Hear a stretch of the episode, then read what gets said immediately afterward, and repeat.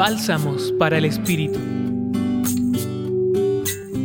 El día de hoy, el Evangelio de Lucas narra la invitación directa que hace Jesús a sus discípulos y les solicita que puedan escucharlo.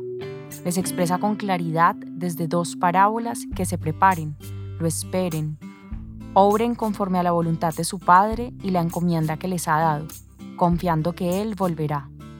Esa espera no significa quedarnos cruzados de brazos. Es la posibilidad de orar, que sea esa nuestra fuente de encuentro con Dios para reconocer su presencia. Que los frutos de la oración se vean reflejados en nuestras acciones, nuestras relaciones y nuestras búsquedas.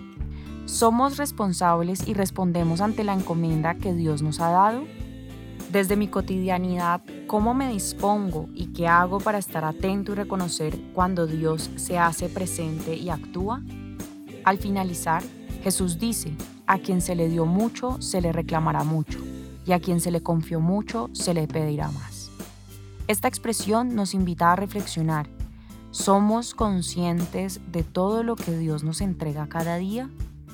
Tanto lo que tenemos como lo que no tenemos, pero que nos permite vivir y seguir aprendiendo, además de ser conscientes de tanto bien recibido, ¿lo agradecemos?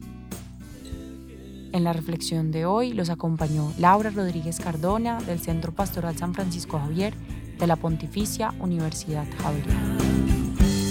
Escucha los bálsamos cada día entrando a la página web del Centro Pastoral y a javerianaestereo.com.